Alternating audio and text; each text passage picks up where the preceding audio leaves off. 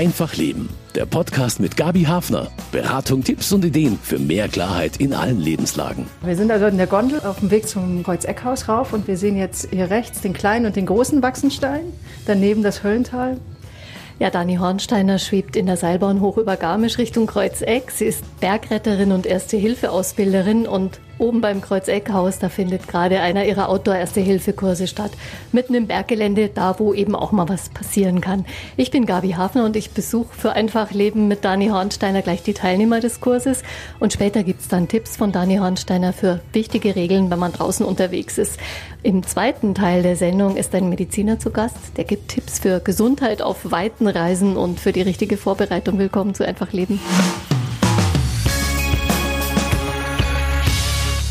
Tipps und Erste Hilfe für unterwegs. Wir sind hoch über Garmisch beim Kreuzeckhaus in der Nähe, so auf 1600 Metern Höhe. Und die Gruppe beim Outdoor-Erste-Hilfe-Kurs hat gerade ihre zweite Fallübung. Wir machen folgendes. Ich will euch das Handgelenk schminken. Verletzung am Handgelenk. Ihr seid hier gelaufen, seid ähm, zu schnell gelaufen und gestolpert und seid wirklich hier so blöd irgendwo aufgekommen, dass ihr offensichtlich eine Verletzung am Handgelenk habt, das wirklich richtig weh tut. Also ihr könnt euch da unmöglich drauf abstützen. Genauso werde ich euch noch ans Bein so eine kleine Schürfwunde machen. Also da auch ähm, auf dem losen Schotter noch eine Schürfwunde, ein bisschen Blut als zweite Verletzung mit dazu. Szenario, ihr liegt da, seid gestürzt, seid gestolpert mit den entsprechenden Verletzungen, die ich euch gleich anschminken werde. Okay, passt? Kannst du noch ein bisschen stehen bleiben? Ich komme auf dem Rück wieder zu dir. Tipps und Erste Hilfe für unterwegs. Die Übungsopfer sind vorbereitet, kennen ihre Rollen, die Verletzungen sind hingeschminkt und jetzt müssen dann die Ersthelfer kommen und schauen, was zu tun ist. Was haben die Kollegen rausgefunden? Was ist da wohl passiert? Der ist äh, gestolpert und er lag auf dem Boden, so haben sie ihn gefunden. Ihm tut es am Ellbogen weh und am unteren äh, Bein praktisch links. Und da blutet es auch und jetzt äh, die zwei Kollegen versuchen ihn zu versorgen. Machen sie ganz gut, ganz ruhig. Ja. Was wolltest du denn heute machen? Ich wollte eigentlich nur noch schnell runter. Du legst es am besten auf die Stelle, wo es am meisten wehtut. Hm, Die Helfer haben einen Coolpack gebastelt mit Wasser und einem Einmalhandschuh. Der wird jetzt auf das verletzte Handgelenk gelegt und festgebunden. Wenn es zu fest ist, bitte sagen. Ist es so für dich in Ordnung oder wir fixieren doch noch deinen Arm etwas, damit Ich habe das Gefühl, so wie der sich nach unten hängt, so wie tut es wieder weh. Also auch hier wird eine Armschlinge fixiert. Das ist ein ganz einfaches Tuch. Das ist ein Fließstoff, wiegt bestimmt nicht viel im Rucksack. So, jetzt wird das Opfer hochgehoben. Ja, der Gestürzte ist wieder auf den Beinen. Auch das zweite Übungsopfer beim Outdoor-Erste-Hilfe-Kurs ein paar Meter weiter oben an dem steilen Weg. Und jetzt bekommen die vier Helfer Feedback vom Ausbilder, ihren Opfern und von der Gruppe. So, sind wir alle? Ja, dann nochmal, jetzt nochmal, wo alle da sind. Ja, wir fangen gleich wieder mit den beiden Verunfallten an. Ähm, dann die beiden Ersthelfer und wir hatten ja genügend Zuschauer, ähm, die entsprechend dann auch in den Szenarien schön den Algorithmus mit uns zusammen mal durchgehen können, dass wir wieder in unserem Notfallalgorithmus bleiben und den nochmal durchgehen.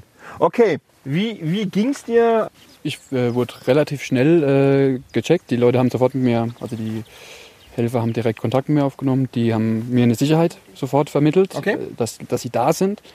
Die haben mich auch relativ schnell, also nach dem Bodycheck, dann in die Position gebracht, wo es dann für mich relativ angenehm war. Das heißt, Positionswechsel war für dich angenehm gewesen. ja, weil ich dann von dieser bergabliegenden Position mit dem Kopf nach unten relativ schnell, das ist auch blöd, wenn das Blut in den Kopf läuft immer, und dann relativ schnell in eine angenehme Sitzposition kam, wo dann auch die Verarztung, sage ich mal, einfacher erfolgt ist. Von daher war ich war gute Abstimmung zwischeneinander, habe ich mich wohl, wohl gefühlt. Es war immer jemand da, entweder Ja. er oder sie, die mich sogar berührt hat. Und das ist, hat mir einfach ein Sehr schön. Gefühl gegeben. Ja. Von der Position her, wie tief war denn der Kopf gelegen bei den beiden? Es war so eine ähnliche Fälle gewesen hier. Es ist ein bisschen schräg nur, ne? Und schon ist es unangenehm für die verunfallte Person. Also das gerne im Kopf behalten. Äh, Alles, was mit dem Kopf nach unten geht, das, ist, das kann schon unangenehm sein. E egal wie hektisch eine Situation ist oder auch wenn ihr jetzt wieder von unten nach oben geht, um schnell, Anführungsstrichen, zum Verunfallten zu gehen. Diese 10 Sekunden Zeit nehmen kann auf dem Weg schon passieren. Ja? Sich da Gedanken zu machen, ja, wo bin ich eigentlich? A, Jägersteig, Längenfelder Bahn, ähm, Kreuzeck, Garmisch-Partenkirchen, um da diese 10 Sekunden Zeit für euch zu haben, die nächsten 10 Minuten wirklich gut zu managen und, und zu helfen. Und es war jetzt bewusst ja gewesen, dass ich versucht habe, so ein bisschen ähm, Druck und Hektik reinzubringen. Okay. Ich finde, die haben sich gut miteinander abgesprochen, waren teilweise ein bisschen unsicher, was zu machen ist, was aber klar ist, waren immer mit dem Verletzten so im Kontakt und ich glaube, er hat sich gut versorgt gefühlt, auch wenn es keine, wenn er nicht von Bergwachtprofis versorgt wurde. Als nächstes lasse ich mir von Dani Hornsteiner erklären, warum man Erste Hilfe für unterwegs am besten auch gleich draußen übt. Tipps und Erste Hilfe für unterwegs. Dani Hornsteiner ist Erste Hilfe Ausbilderin und Einsatzleiterin bei der Bergwacht in Krön. Ganz in der Nähe von dem schönen Fleck, wo wir gerade sitzen, beim Kreuzeck über Garmisch mit Blick auf den Wettersteinkamm, auf dem Drei-Torspitze, die ist in den Wolken und die Meilerhütte. Ja, und dort haben wir gerade auch einen ihrer Outdoor-Erste-Hilfe-Kurse beim Üben beobachtet. Wenn so jemand mit dem Kopf nach unten auf so einem Weg liegt, das ist schon ein bisschen dramatisch, wenn man da dazu kommt erstmal. Das ist richtig, aber genau das ist ja die Aufgabe auch unserer Kurse. Das sind ja sehr praxisorientierte Kurse, wo wir hier ins Gelände gehen, wo die Unfälle passieren und dann auch die Teilnehmer selber als Verletzte in die Landschaft legen, wie ich so schön sage, ähm, damit man auch dieses Gefühl erlebt, als Ersthelfer dazuzukommen. Denn ich bin der Meinung, dass wenn wir das einmal in dieser sicheren Übungssituation erleben, wie der Puls hochgeht, wie die Unsicherheit da ist, dann können wir nachher im Ernstfall viel, viel besser damit umgehen, wenn wir das Gefühl einfach gut kennen. Und hier wird das ganz, ganz, ganz viel geübt über zwei Tage, so dass es nachher ähm, in einem selber einfach ein viel besseres Gefühl ist und viel mehr Sicherheit da ist beim Helfen. Aber die Ersthelfer sind ganz gut jetzt damit klargekommen mit der Situation. Die haben das super gemacht, muss ich sagen. Es ist ja erst der erste Vormittag. Aber das ist auch was, was wir gelernt haben über die letzten 15 Jahre, wo ich diese Kurse gebe, dass wir Menschen im Grunde das Werkzeug alles in uns tragen. Und dieser Kurs ähm, hilft, das einfach bewusst werden zu lassen und uns unterstützt, einfach zu helfen, anstatt Angst zu haben, was Falsches zu tun. Weil man, man muss keine Angst haben, man kann nichts falsch machen. Und das meine ich tatsächlich auch so. Es ist immer besser, hinzugehen, zu helfen, da zu sein für die Person, als sich nicht zu trauen. Auch für einen selber ein viel, viel besseres Gefühl und natürlich hilft es auch den Verletzten viel besser, auch wenn man vielleicht nicht immer alles lösen kann. Äh, genau, also ich denke, das hat der Michi vorhin, der Ausbilder, gerade super auch gesagt, auch wenn ich gar nichts dabei habe. Was ich immer dabei habe, ist äh, meine Empathie, ähm, mein Vermögen, da zu sein für jemanden, den auch mal in den Arm zu nehmen, Wärme zu spenden. Und wenn wir das tun, dann haben wir die halbe Miete. Ja, dann geht es der Person viel besser. Sie weiß, sie ist nicht mehr alleine. Und Hilfe wird auf jeden Fall kommen.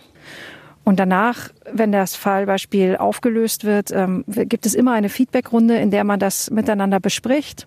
Was ist gut gelaufen? Wo, wo ist Verbesserungspotenzial da? Und das bringt natürlich einen ganz großen Lernerfolg, weil die Leute das selber erleben und spüren, fühlen. Und das ist unsere Meinung. Damit das nachhaltig ist, muss das jeder selber erlebt haben. Und witzigerweise sagen die Leute auch, boah, ich, bei mir geht dann der Puls hoch und ich fühle mich gestresst und ich habe dann auch mal so einen Moment, wo ich gerade nicht weiß, was ich tun muss und dann erinnere ich mich, du hast gesagt, durchatmen. Dadurch ist das der Realität relativ nahe. Also da ist man wirklich mit allen Sinnen im Einsatz und da wird auch Adrenalin ausgeschüttet, fast wie in einer ernsten Situation. Genau. Wir ähm, fangen oft mit leichten Fallbeispielen an, dass es einem direkt auf dem Weg passiert. Dann was wir vorher gerade erlebt haben mit den verstauchten Armen und den Kratzwunden am Bein. Genau. Und das steigern wir dann über die zwei Tage äh, bis wirklich schwere Wirbelsäulenverletzungen oder im Gelände so blöd verkeilt oder im Abhang liegen, dass eine leichte Absturzgefahr besteht. Natürlich immer komplett sicher, aber es ist der Realität ganz arg nachgestellt. Und auch mit Menschen umgehen in einer so extremen Situation kann man eben üben und dann ist man besser vorbereitet, wenn das passiert. Das ist sicher auch ein wichtiger Faktor, dass man eben wirklich live reagiert und live auf die Person auch reagiert, wie sie da, wie man sie da gerade eben antrifft und sich echt um die kümmert. Die Teilnehmer wissen ja nicht, was auf sie zukommt. Sie haben keine Vorbereitung wirklich darauf, außer dass wir so kleine Einheiten, Stationsausbildungseinheiten machen, wo sie halt lernen, wie man eine Armschlinge baut oder wie man einen ähm, Kühlungsverband macht, wie man umlagert, wie man transportiert. Wir bauen praktisch eine Werkzeugkiste auf mit ihnen. Und die, diese Werkzeuge müssen sie dann passend sich raussuchen für die Situation, die sie gerade antreffen.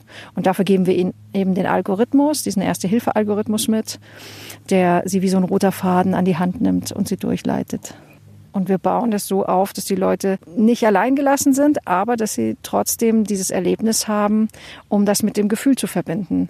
Denn alles, was man so mit dem Gefühl verbindet, das merkt man sich besser. Und unsere Hoffnung ist, dass sie dann eben draußen, wenn das passiert, wie so viele kleine YouTube-Filme abgespeichert haben aus diesen Fallbeispielen und einen Wiedererkennungswert haben und auch das Gefühl kennen. Du kennst dann einfach das Gefühl, jetzt bin ich aufgeregt. Oh ja, das kenne ich, das habe ich bei der Dani im Kurs gemacht. Und ähm, es ist nicht so schlimm, das ist okay, das ist normal. Und dann kannst du einfach viel besser damit umgehen als ähm, Helfer. Ich habe zwei Teilnehmer bei mir, die einen Abend und einen halben Tag jetzt schon das Training erlebt haben. Was habt ihr schon für Fälle erlebt? Fallbeispiele waren bisher eigentlich einmal oder zweimal ein Sturz äh, im Endeffekt. Ist dann sehr authentisch, war eine Szene, die dann beim Pilzesuchen irgendwie passiert ist. Er ist gestolpert, hat sich das Knie angehauen. Und die zweite Szene war eigentlich auch beim ja, Bergsteigen und da gab es auch einen Sturz und einen Bruch am Handgelenk. Wie fühlt sich das so an, wenn man so mitten im Gelände in den Bergen, wo man sonst vielleicht auch freizeitmäßig unterwegs ist, dann plötzlich einen Verletzten, eine Verletzte trifft? Ja, im ersten Moment kommt dann schon eine gewisse Panik auf, auch wenn es jetzt nur zum Üben ist. Also das ist, kann man recht gut nachvollziehen, wie das auch im, in der Realität dann wäre. Aber wenn man dann langsam reinkommt und eben die Sachen abarbeitet, die man in dem Kurs so lernt, dann kommt man langsam irgendwie in so einen Rhythmus rein und dann geht die Panik auch verloren und dann geht's besser. Wie wird man so eingestimmt auf diese Übungen im Gelände? Ja, natürlich erstmal mit Trockenübungen irgendwie in, im Zimmer, also innen, innen drin und wird eben ein Schema erarbeitet, wie man vorgeht, nach und nach, jeder Schritt einzeln erklärt. Und das kann man dann eben recht gut anwenden, wenn man dann auch jetzt draußen den Fall erlebt. Haben Sie auch schon in der Praxis verarztet heute? Ja, ich war auch schon dabei. Bei mir war das Fallbeispiel mit der Dame, die gestürzt ist und äh, sich dann das Handgelenk gebrochen hat. Und genau, da haben wir eigentlich gestern Abend und heute Vormittag dann schon so ein paar Tools zur Hand bekommen, was man dann halt machen muss, was sind die Maßnahmen, die man ergreifen muss. Und genau, in dem Fall war das dann so eine äh, mit einem Dreieckstuch eine Schlinge anzulegen, ja. Bei vielen ist ja der letzte Erste-Hilfe-Kurs recht lange her. Aber was ist der Unterschied zu so einer Ausbildung, die man letztlich in so einem Seminarraum macht? Naja, im Endeffekt, wie Sie gesagt haben, der ist schon sehr lang her. Ähm, der Erste-Hilfe-Kurs, bei mir sind es, äh, ich glaube, 14 Jahre. Und ähm, dementsprechend verlernt man da recht viel oder vergisst einfach auch viel. Und mit 18 war man vielleicht auch noch nicht für das Thema so offen, wie man das ein bisschen später ist. Ich meine, bei uns sind es jetzt die Kollegen, ähm, alle sind Bergsport begeistert und äh, es gibt, glaube ich, jedem von uns ein gutes Gefühl, wenn man einfach weiß, man könnte richtig reagieren oder man könnte helfen, wenn es halt dann wirklich zu einem Unfall kommt. Aber dann, wenn es so im Gelände ist, auch so ein bisschen Gefühl der Überforderung oder schon eher, ja, man kann das in den Griff kriegen? Im Endeffekt weiß man natürlich nie genau, wie man dann im Ernstfall tatsächlich reagieren würde. Aber ich denke, mit den Szenarien, die abgedeckt werden, hat man dann schon was zur Hand, was einem im besten Fall auf jeden Fall hilft. Wird das erste Hilfekit, das Sie dabei haben, in Zukunft größer sein oder anders? Es wird wahrscheinlich um ein paar Sachen erweitert werden. Ich glaube, mein erste Hilfeset ist gar nicht so schlecht. Es sind aber so vereinzelte Sachen, wo ich schon gemerkt habe, dass ich, dass ich die nicht habe. Zum Beispiel ein Dreieckstuch ist bei mir nicht drin. Und das Schöne ist ja auch eigentlich, dass die Sets, die man dabei hat, die First Aid Kits, die sind so leicht mittlerweile und ähm, wenn da das Nötigste drin ist, dann kann man das auch mitnehmen. Also man muss dann gar nicht großartig improvisieren, sondern ist wahrscheinlich auf keine Ahnung, 95 Prozent aller Vorfälle ist man halt mit so einem kleinen Erste-Hilfe-Set eigentlich echt gut ausgestattet. Ein herrlicher Tag, Sonnenschein, paar Quellwolken. Solche Tage verbringen viele Menschen ja draußen mit dem Fahrrad beim Wandern, Klettern oder auch im Kajak und hoffentlich bleiben alle heil. Aber damit man sich immer so ein bisschen vorbereiten kann, vielleicht auch noch mal checken kann, ob die Sicherheitsvorkehrungen, die Überlegungen, die man so anstellt, bevor es losgeht. Vielleicht noch ergänzungsbedürftig sind ein paar Tipps von Dani Hornsteiner, Erste-Hilfe-Ausbilderin und Bergretterin, die Outdoor-Erste-Hilfe-Kurse vor allem gibt. Frau Hornsteiner, was, was macht man als erstes, wenn man eine Wandertour, egal ob kürzer oder länger, wenn man so eine Wandertour plant oder beginnt? Ich finde, da haben Sie schon zwei schöne Begriffe gesagt, planen und beginnen. Es fängt tatsächlich bei der Planung an, dass ich mir überlege, wo möchte ich hingehen, dass ich mir anschaue, wie lang ist die Tour, wie ausgesetzt ist die Tour, wie viel Höhenmeter sind da dabei und mir überlege, passt es zu dem, was ich gerade in der Lage bin zu leisten, körperlich und vielleicht auch von meinem Kopf her. Und wenn ich mir dann eine Tour ausgesucht habe, die äh, gut zu mir passt, dann gilt es natürlich zu klären am Tag selber, wie, ist, wie sind die Wetterverhältnisse, finde ich sehr wichtig, dass man nochmal in den Wetterbericht für die Region reinschaut, um zu sehen, typisch im Hochsommer sind ja Quellbewölkung und dann aufbauen zu Gewitterbewölkung. Die kann im Gebirge sehr, sehr schnell kommen dass man da einfach so ein bisschen eine Idee hat, ab wann man damit rechnen kann, dass man genug Puffer einbaut, um rechtzeitig wieder vom Berg unten zu sein. Und für die Tour selber, denke ich, kann man sich gut äh, vorbereiten, indem man einen, seinen Rucksack gut packt. Was muss in den Rucksack? Meiner Meinung nach gehört dazu auf jeden Fall eine Kopfbedeckung gegen die starke Sonneneinstrahlung, die, wenn es geht, auch den Nacken schützt. Denn ähm, Sonnenstich ist ein Thema im Sommer. Viele Leute wissen das nicht, aber tatsächlich der Nacken ist auch sehr empfindlich und wenn da den ganzen Tag die Sonne drauf knallt, kann man auch einen Sonnenstich bekommen, obwohl man einen Hut auf hat. Also diese typischen amerikanischen Cappies, die sind äh, sehr, sehr schön und modern, aber ähm, sie schützen halt den Nacken nicht. Das heißt, da wäre es gut, noch einen Buff dabei zu haben, also so ein Schlauchtuch oder ein Halstuch zu tragen bisschen weniger cool ausschauen, aber den Nacken tatsächlich bedeckt haben. Also Buffs sind auch ganz cool, finde ich.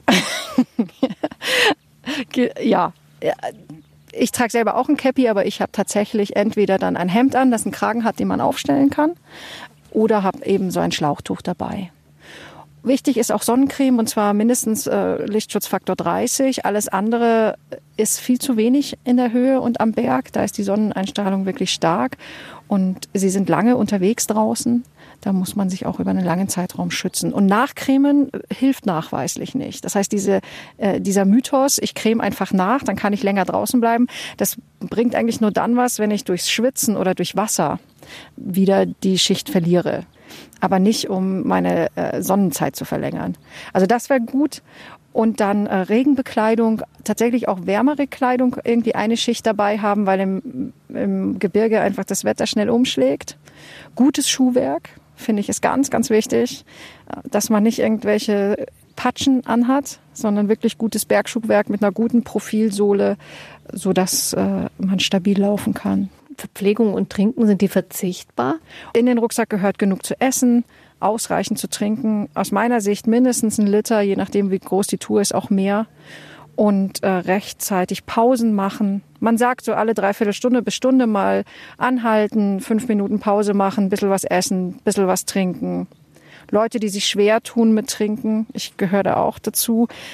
Ich habe eben so ein Trinkschlauchsystem und dann kann ich immer an meinem Schlauch zuzeln, wenn ich unterwegs bin und dadurch habe ich genug Flüssigkeit. Es heißt ja, oft passieren dann auch so die kleineren oder größeren Unfälle, wenn die Konzentration nachlässt. Sehr oft auch im, im Abstieg, wenn man schon eine Weile unterwegs ist, schon ein paar Stunden lang die Sonne im Knack hat vielleicht ja. oder auch im Gesicht. Wie kann man die Konzentration wieder so ein bisschen wach machen? Gibt es da einen Trick? Also ich finde, wichtig ist überhaupt zu wissen, dass die meisten Unfälle im Abstieg passieren oder viele Unfälle im Abstieg und dann meistens sogar nachdem die schweren Stellen überwunden sind. Weil man ist so lange, man weiß, oh, ich habe noch eine schwere Stelle vor mir, da muss ich mich konzentrieren, macht man das eben. Der Tag wird länger und da schafft man das auch noch für die schwierigen Stellen. Aber sobald man dann auf der Forststraße ist und es eigentlich nur noch darum geht, äh, runter zum Auto zu gehen, dann lässt die Konzentration nach, dann ratscht man und stolpert. Und mir hilft es einfach um diese Tatsache zu wissen. Dass ich weiß, okay, meine Konzentration darf erst aufhören, wenn ich unten bin und den Rucksack ablege, die Schuhe ausziehe. Ansonsten sind die Pausen gut. Ich kann nur empfehlen, rechtzeitig Pausen zu machen und vor allem in diesen Pausen nicht nur zu trinken, sondern immer wieder auch ein bisschen was zu essen, dass der Zuckerhaushalt im Körper gut genug gedeckt ist, damit man gar nicht in diese Gefahr kommt, dass man in so eine große Erschöpfung kommt. Gewitter sind ein großes Thema. Jetzt wieder im, im Sommer in den Bergen umso mehr. Wie verhält man sich, wenn man eben doch nicht rechtzeitig runterkommt vom Berg und das Gewitter setzt ein? Was macht man dann? Gut ist, so schnell wie möglich tiefer zu gehen. Also, dass man nicht in diesen exponierten Lagen über der Waldgrenze ist, dass man möglichst schaut, dass man so weit runterkommt vom Berg, wie es geht. Wenn das Gewitter einen wirklich so überrascht, und das kann passieren, in schmalen Hochtälern kann das passieren, dass auf der einen Seite sieht es ganz schön aus und dann wischt das Wetter von der anderen Seite rein. Dann tatsächlich äh, in der Extremsituation äh, wird empfohlen, sich nicht unter einzelne Bäume zu setzen, weil die eben einfach die Blitze anziehen, dass man schaut, irgendwo eine Mulde findet, sich dort auch seinen Rucksack hinlegt und sich dann wirklich äh, in der Hocke ganz klein auf den Rucksack setzt, dass man möglichst wenig Fläche liefert. Alles Metall, was man an sich hat, das ist jetzt eher was für Gletschertouren, also Pickel oder, äh, naja gut, Stöcke gehören auch dazu, dass man die wirklich ganzes Stück von sich weg irgendwo auf den Haufen wirft und selber sich dann auf seinen Rucksack setzt. Wenn es irgendwo ein bisschen so Wände gibt, die so halb höhlenartig sind, dann kann man sich da gut drunter setzen, aber man soll sich nicht direkt an die Wand der Höhle setzen, sondern eher ein Stück von der Wand weg und auch da sich auf den Rucksack drauf. Also man selber eine möglichst ähm, kleine Fläche bieten. Schön wäre es, wenn man das Wetter beobachtet und sich so ein bisschen, wenn man im Gebirge unterwegs ist, mit Wolken beschäftigt, dass man vielleicht erahnen kann, das könnte was werden. Die Wolken werden immer größer, die bauschen sich und bauen sich immer weiter auf und ähm, dann halt sagt, okay, ich bleibe auf der sicheren Seite, kehr lieber einmal mehr um oder früher um, um in tiefere Lagen zu kommen. Ja, weil es klingt echt nicht so, sich in so eine Mulde auf seinen Rucksack kauern müssen, vielleicht eine ganze Zeit lang, als dass man das erleben möchte. Das ja, man achtet ja beim Wandern inzwischen ziemlich stark auf das Gewicht des Rucksacks. Ähm, der soll nicht zu schwer sein.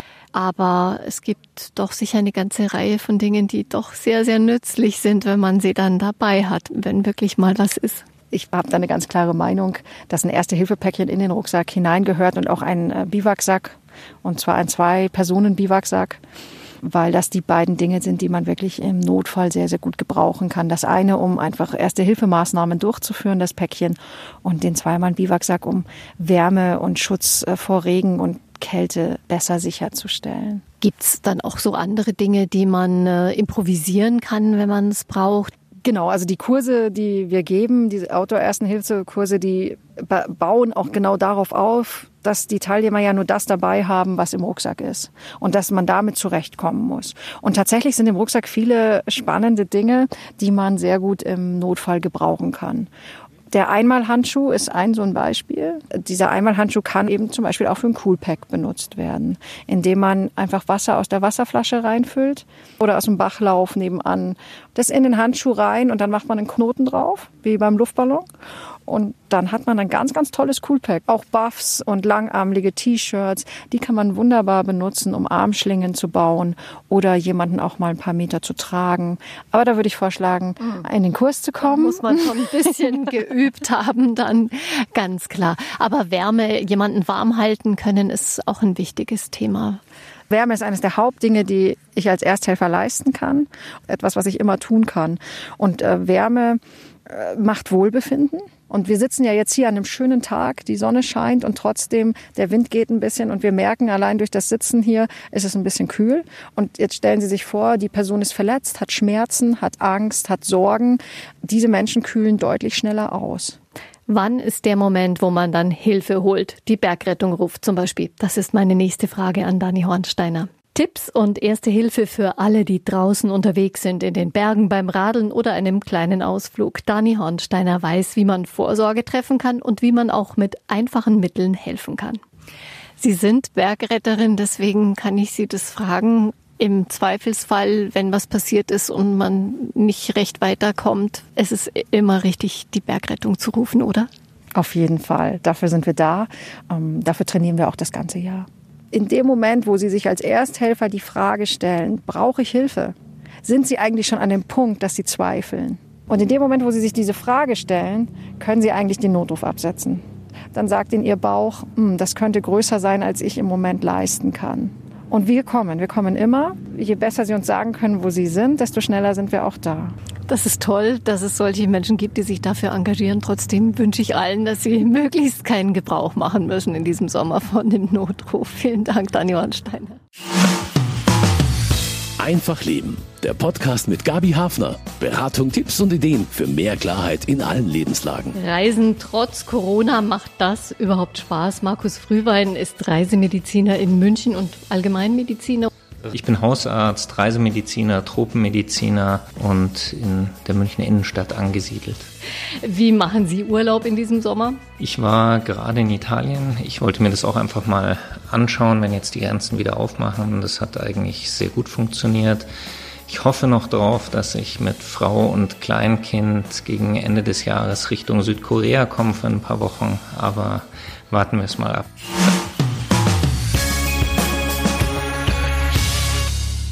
Normalerweise beraten Sie viele Menschen, wahrscheinlich die Fernreisen an exotische Ziele planen. Das sind zurzeit wahrscheinlich wenige. Ja, das Reisemedizinische hat bei uns schlagartig abgenommen. Auf der anderen Seite merkt man, es läuft jetzt so langsam wieder an. Wir haben wieder mehr Reiseimpfberatungen.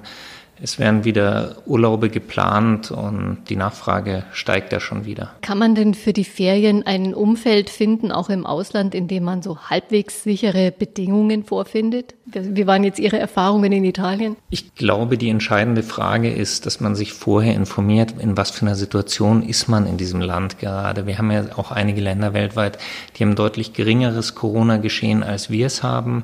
In anderen Ländern ist es deutlich mehr und das muss man so ein bisschen korrelieren mit, wie ist die medizinische Versorgung dort.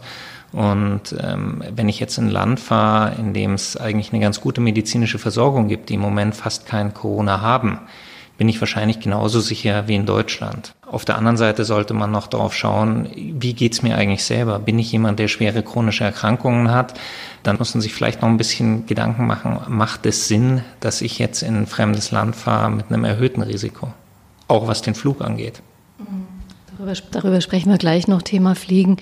Lässt sich das zuverlässig herausfinden, wie gut ein Gesundheitssystem am Urlaubsort ist? Man hat ja auch immer wieder gehört, naja, also das Gesundheitssystem jetzt in Norditalien stünde jetzt unserem nicht so viel nach und trotzdem hat da dann irgendwann das blanke Chaos geherrscht. Lässt sich das rauskriegen?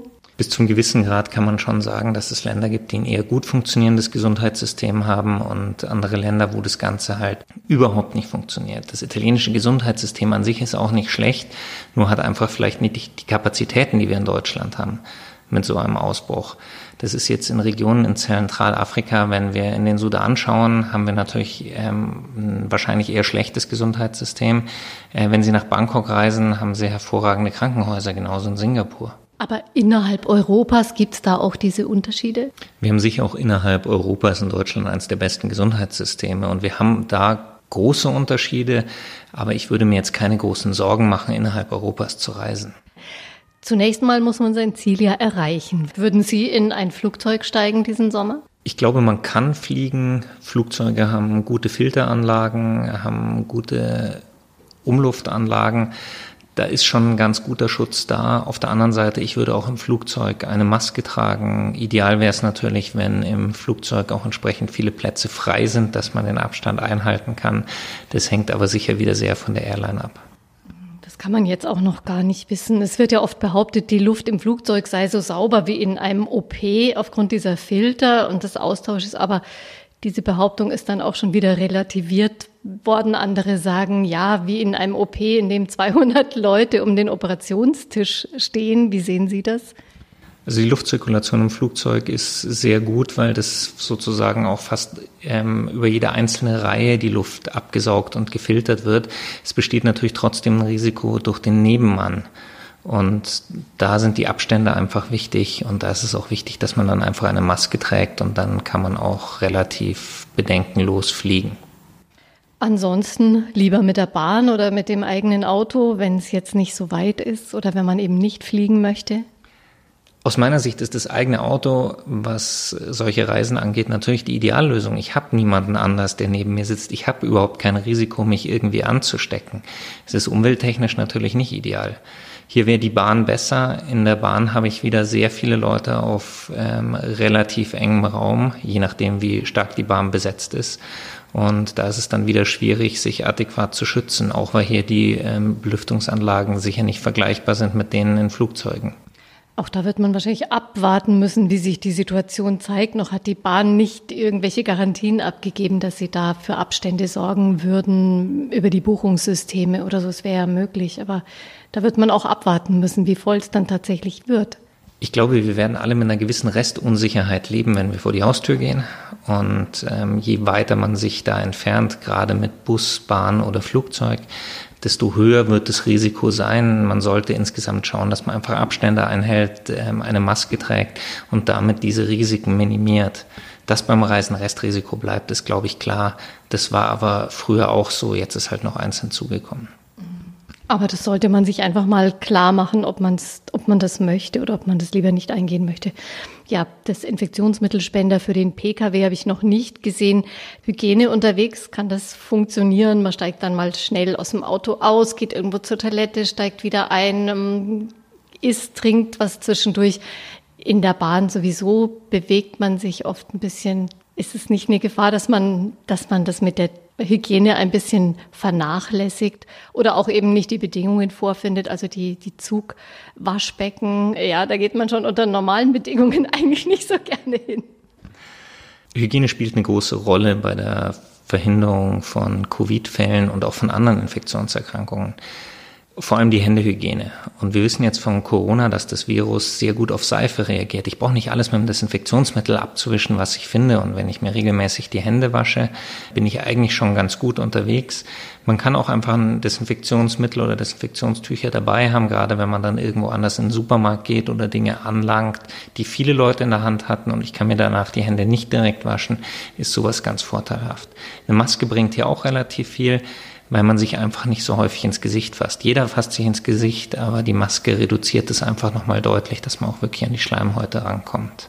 Und im Urlaub hat man dann vielleicht auch noch eine Sonnenbrille auf, das schützt dann auch die Augen. Sollte man bestimmte Dinge tatsächlich mitnehmen für die Desinfektionen unterwegs, für die Hygiene unterwegs? Ja, Händehygiene steht ganz klar im Vordergrund. Also wenn ich was mitnehme, dann ein Händedesinfektionsmittel. Ich brauche keine Flächendesinfektion im Normalfall. Man kann auch mal ein paar Tücher mitnehmen, aber das ist dann wirklich für unterwegs, wenn gerade was akut ist und ansonsten einfach Hände waschen. Würden Sie das Hygienekonzept, das direkt am Urlaubsort in der Unterkunft gilt, würden Sie das vorher abklopfen, sich genau erkundigen?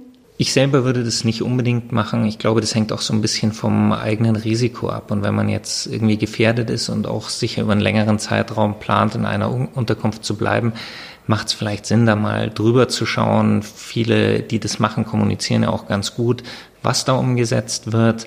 Es ist ähm, für mich jetzt kein Must-Have, weil die Basis sind einfach Masken und Hände waschen und da kann ich einen großen Teil einfach selber machen. Die Eigenverantwortung nimmt einen auch keiner. Und wenn man dann einige Zeit in einem Hotelzimmer verbringt, ist das ja auch so ein bisschen hygienisch, wie das eigene Zuhause zu sehen. Natürlich. Und einen gewissen Hygienestandard kann man erwarten und sollte man erwarten, je nachdem auch, wie man reist aber es wird einem keiner aus dieser Verantwortung entlassen, da ein bisschen für sich selber zu sorgen.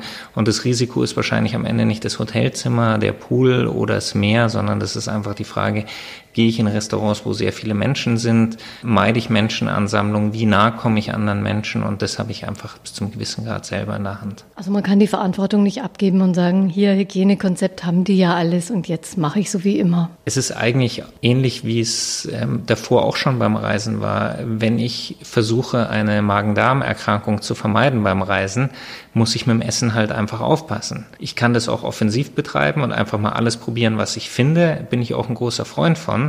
Aber ich muss halt damit rechnen, dass ich krank werden kann. Und irgendwo da dazwischen bewegen sich alle, zwischen dem einen Extrem, ich schaffe es alles zu vermeiden und dem, ich probiere alles und lasse alles durch, was ich jetzt für Corona nicht unbedingt empfehlen würde.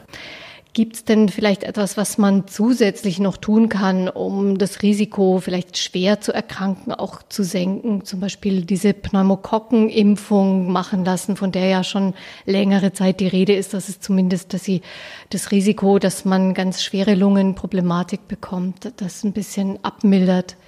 Reiseimpfungen sind ein sehr breites Gebiet und hier gibt es eben auch Erkrankungen, die über die Atemwege übertragen werden, wie Corona zum Beispiel. Und eine Co-Infektion zwischen solchen Erkrankungen und Corona verläuft wahrscheinlich sehr, sehr schwer.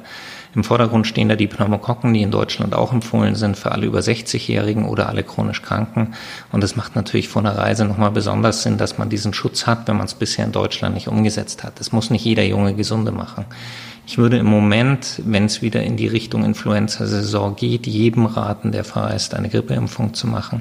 Das Ansteckungsrisiko ist auch auf Reisen relativ hoch und auch hier ist eine Co-Infektion mit Corona einfach gefährlich. Und man kann auch einfach darauf schauen, dass man einen guten Keuchhustenschutz hat, der immer mit der Tetanus-Impfung zusammen gemacht wird. Und dann hat man eigentlich so die über die Atemwege übertragbaren impfpräventablen Erkrankungen ganz gut abgedeckt. Würden Sie die Reiseapotheke in einer bestimmten Richtung aufstocken? Paracetamol ist ja das Einzige, was man so bisher weiß, was man einfach in der Apotheke holen kann, was nützen könnte. Ich glaube, ähm, Corona-spezifisch, außer ähm, jetzt fiebersenkenden Mitteln wie Paracetamol zum Beispiel mitzunehmen, gibt es eigentlich nicht viel, was man tun kann. Man könnte sich einen Hustenblocker mitnehmen, aber am Ende, ähm, wir reden über eine Viruserkrankung, die im Moment zumindest mit den gängigen Medikamenten nicht behandelbar ist. Wir können symptomatisch arbeiten, da ist Paracetamol ausreichend.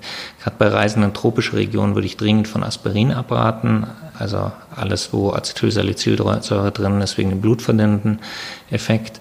Und in der Reiseapotheke reicht ein Paracetamol, was diese Erkrankung angeht, aus.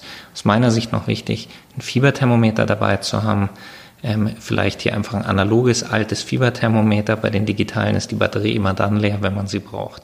Damit man einfach schon mal selber feststellen kann, oh, Fieber, dann muss ich wirklich sofort reagieren. Fieber ist eigentlich gerade bei Reisen so eins unserer Hauptgefahrenzeichen, ob wir jetzt Malaria, Denguefieber oder fast alle schweren Erkrankungen verlaufen mit Fieber.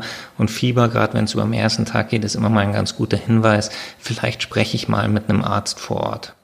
Also ein guter Hinweis für alle Reisezeiten, Fieberthermometer in die Reiseapotheke. Ja, viele haben sich vielleicht auch noch nicht entschieden, wegfahren oder lieber im gewohnten Umfeld bleiben.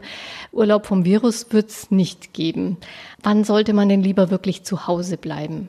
Gerade wenn ich krank bin, also chronische Erkrankungen habe, vielleicht ein besonders hohes Risiko für einen schweren Verlauf durch Corona, sollte ich zumindest Regionen meiden, in denen im Moment ein besonders hohes Risiko besteht. Ansonsten glaube ich, dass man auch mit Vorerkrankungen ganz gut wegfahren kann. Aber man muss sich einfach ein bisschen besser informieren und die Erkrankung sollte auch gut eingestellt sein. Wenn man jetzt eher der ängstliche Typ ist und im Normalfall schon vor dem Urlaub alle Krankheiten im Kopf durchgeht, die man sich einfangen könnte, dann wird man vielleicht nicht so entspannt sein können. Besonders wenig dieses Jahr. Das ist sicher richtig. Es ist jetzt einfach eine Krankheit dazugekommen, die viele Unsicherheiten hinterlässt, wo man auch keine eindeutigen Aussagen in vielen Bereichen treffen kann. Und es verunsichert manche Menschen. Und das ist auch vollkommen in Ordnung. Und bevor man irgendwo hinfährt, nur um wegzufahren und sich dann dort unwohl fühlt, sollte man es vielleicht lieber sein lassen. Und Urlaub zu Hause kann auch ganz schön sein. Könnte denn so ein Antikörpertest eine Entscheidungshilfe sein? Die werden ja jetzt angeboten, obwohl das mit 70 Euro ungefähr pro Person für eine Familie ganz schön teuer käme. Ich bin im Moment kein großer Freund davon, dass sich alle Leute Antikörper testen lassen. Die Aussagekraft der Tests ist wahrscheinlich sogar ziemlich gut. Auf der anderen Seite wissen wir überhaupt nicht, hinterlässt diese Erkrankung eine belastbare Immunität?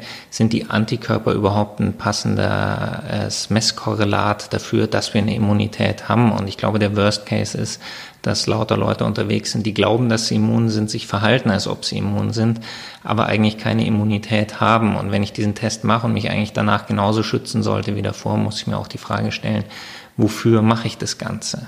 Ich glaube, gerade bei den Antikörpertests kann man einfach noch ein bisschen warten, bis man da ein bisschen mehr weiß, bis man auch weiß, welcher Hersteller wirklich einen validen Test am Ende hat der dann vielleicht auch irgendwann mal anerkannt wird, wenn es darum geht, ein Immunitätszertifikat, falls sowas mal kommen sollte, zu haben. Und da weiß man im Moment einfach nicht. Aber das heißt auch, selbst wenn man jetzt weiß, man, man hat Corona schon gehabt, schon aus Solidarität mit den anderen, muss man ja trotzdem die Abstandsregeln einhalten und kann sich nicht einfach benehmen, als ob nichts wäre und auch Maske tragen und alles ist es aus meiner Sicht auch sinnvoll, dass Leute, die Corona gehabt haben, ähm, sich an Hygieneregeln halten den Abstand entsprechend einhalten. Und ähm, ich glaube, solange wir nicht wissen, dass auch die Erkrankung eine sichere Immunität hinterlässt und wie lange diese Immunität hält, müssen wir einfach aufpassen, ähm, dass wir bestimmte Leute in unserer Bevölkerung, gerade die Alten und chronisch Kranken, nicht gefährden. Wir haben gerade wieder steigende Erkrankungszahlen. Der Reproduktionsindex geht hoch und äh, wir müssen, glaube ich, aufpassen, dass wir nicht in den nächsten Lockdown reinrutschen. Wenn jetzt während des Urlaubs Symptome auftreten, trockener Husten oder sogar Fieber, wie geht man dann vor? Erstmal panisch beim Hausarzt anrufen oder sich vor Ort Hilfe suchen? Der Hausarzt in Deutschland ist sicher auch telefonisch ein guter Ansprechpartner, wenn man sich unsicher ist und sich einfach mal einen Ratschlag holen will. Ansonsten äh, das Gesundheitssystem vor Ort nutzen, sich testen lassen. Unter Umständen hängt man dann zwei Wochen irgendwo in Quarantäne fest. Auf der anderen Seite äh, mit einer Erkrankung, einer potenziellen, sich ins Flugzeug setzen, andere Leute gefährden, ist natürlich auch irgendwie ein Risiko, das aus meiner Sicht eher unverantwortlich ist. Also das ist jedenfalls auch ein Szenario, das man bei der Planung eines Urlaubs im Kopf haben sollte, dass man vielleicht tatsächlich dann den Urlaub unfreiwillig verlängern muss wegen einer Quarantäne. Reisen trotz Corona. Der Reisemediziner Markus Frühwein hat uns schon viele Einschätzungen gegeben dazu. Aber auch die anderen lästigen Urlaubsbegleiter wie Reisedurchfall, Mückenstiche, Sonnenstich, die machen ja nicht Pause wegen des Coronavirus. Und abgesehen davon können wir auch zu Hause damit Probleme haben? Was sind die wichtigsten Regeln, dass man solche ähm, ja, unliebsamen Reisebegleiter möglichst nicht hat und für die Reiseapotheke? Die entscheidende Frage ist natürlich erstmal, wo fahre ich hin und wie reise ich? Habe ich in Thailand einen Strandurlaub vor, der zwei Wochen dauert und bewege mich nicht aus dem Ressort raus, habe ich wahrscheinlich das höchste Risiko, einen Sonnenbrand zu kriegen oder mir von einer Mücke irgendwas einzufangen. Wenn man als Backpacker ähm, quer in Südostasien unterwegs ist, ist das Risiko, sich einen Reisedurchfall einzufangen, deutlich höher oder auch mal eine Malaria zu kriegen und ähm, vielleicht auch noch andere Erkrankungen. Das ist schon mal aus meiner Sicht entscheidend, auch was die Reiseapotheke angeht. Wenn ich irgendwie an einem Ort bleibe, wo eine gute medizinische Versorgung ist, dann kann ich die dort nutzen. Wenn ich weit weg von der medizinischen Versorgung bin, sollte ich vielleicht auch ein bisschen mehr dabei haben. Aber hier steht auch einfach mal ein kleines Wundset im Vordergrund, dass man auch mal eine Verletzung versorgen kann. Schmerzmittel und so viel mehr braucht man am Ende gar nicht. Eben, wir hatten es vorhin schon, ein Fieberthermometer ist da ganz angebracht. Man kann das Ganze unendlich weit aufblasen. Ich bin kein Riesenfreund davon, Antibiotika mitzunehmen. Wenn man Fieber hat, zum Arzt gehen, nachschauen lassen, was es ist. Das sind wirklich Sachen, die sind dafür da, wenn man weiß, ich fahre wohin, da ist kein Arzt erreichbar. Antibiotika kriegt man inzwischen auch fast überall. Das sollte im Großen und Ganzen kein Problem mehr sein. Wichtig ist, einen guten Mückenschutz zu machen den auch regelmäßig aufzutragen. Ähm, die gängigen Sachen, die DET enthalten oder Icaridin funktionieren hervorragend, sind aus meiner Sicht auch deutlich besser als die ganzen pflanzlichen Sachen, die häufiger zu Allergien führen oder allergischen Reaktionen. Und äh, einen guten Sonnenschutz zu machen. Und eigentlich, wenn man diese Sachen beachtet, ist man schon auf einer ganz guten Seite. Und ansonsten einfach auch beim Essen ein bisschen drauf schauen. Es ist bis zum gewissen Grad gilt dieses Cook it, boil it or leave it noch. Auf der anderen Seite sollte man sich auch einfach erstmal genau anschauen, wer kocht da was für mich, wie schauen die hygienischen Zustände von diesem Stand oder wo auch immer ich gerade was esse aus. Und wenn das alles eigentlich ganz in Ordnung aussieht, dann ähm, kann man auch mal was Rohes essen und ein Restrisiko bleibt immer, darüber muss man sich klar sein, aber Essen ist auch ein Teil des Reiseerlebnisses und ähm, das kann man gut nutzen. Genau, keine neuen Erfahrungen und Abenteuer ohne ein gewisses Risiko. Äh, Sonnenschutz und Mückenschutz, ist der auch hier zu Hause wichtig? Also auch gerade äh, Mückenstiche, die man hier im Moment ganz häufig kriegen kann nach der vielen Feuchtigkeit. Mückenstiche in Deutschland sind natürlich auch ein gewisses Risiko, aber über, durch mückenübertragbare Erkrankungen sind halt da eher selten. Da geht es eher darum, dass die einfach nerven. Es juckt, man kratzt sich, hat dann irgendwie vielleicht noch offene Stellen. Auch hier ist ein guter Mückenschutz unter Umständen sinnvoll, hat aber bei weitem nicht die Notwendigkeit, ähm, wie in tropischen Regionen, wo ich einfach mit Denguefieber oder Malaria einfach mit Erkrankungen rechnen muss, die unter Umständen sogar lebensbedrohlich sein können. Vielen Dank für Ihre Tipps und Entscheidungshilfen, Dr. Markus Frühbein. Dankeschön. Und ja, danke für Ihr Interesse und einen gesunden Sommer wünscht Gabi Hafner, ob auf Reisen oder zu Hause. Einfach Leben. Ein Podcast vom katholischen Medienhaus St. Michaelsbund, produziert vom Münchner Kirchenradio.